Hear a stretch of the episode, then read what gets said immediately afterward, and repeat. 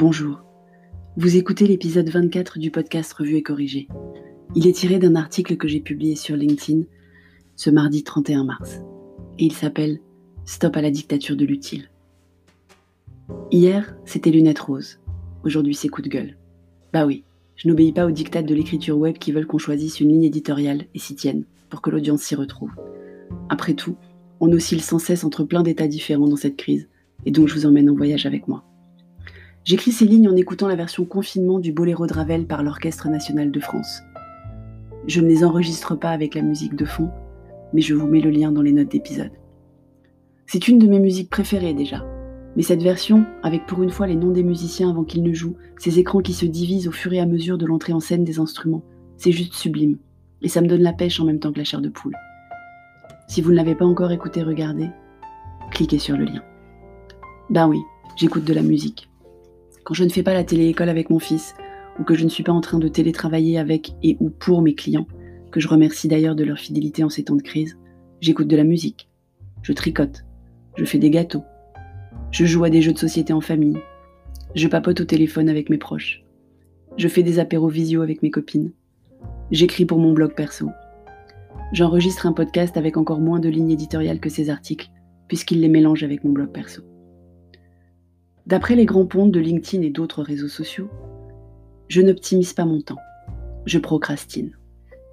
Parce que vous les avez vus, vous aussi, tous ces posts qui vous exhortent à profiter du confinement pour faire plein de trucs. Apprendre une langue étrangère, apprendre à coder, préparer votre prospection de l'après, vous pencher sur les pratiques de vos concurrents, suivre des webinars dans tous les sens et sur tous les sujets. Vous les reconnaissez. Vous avez sûrement dans votre timeline au moins un post qui vous rappelle que Shakespeare a écrit King Lear pendant la Grande Peste.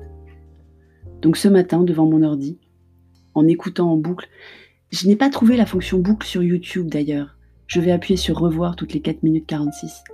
En écoutant en boucle donc une des plus belles musiques jamais écrites à mes yeux et surtout oreilles, je ne fais rien de tout ça. Je profite du confinement pour profiter, justement. Du temps passé avec ma famille, confinée avec moi, alors qu'en temps normal, on ne fait que se croiser. Littéralement, mon mari et moi alternant nos déplacements à Paris chaque semaine.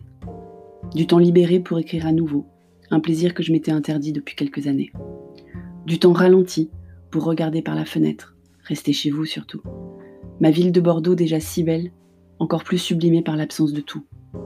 Avec même un petit pincement au cœur de ne pas avoir la même vue sur ma ville originelle de Paris, d'ailleurs, dont je ne profite pas au moment où elle doit être encore plus belle que tout ce que j'y ai connu.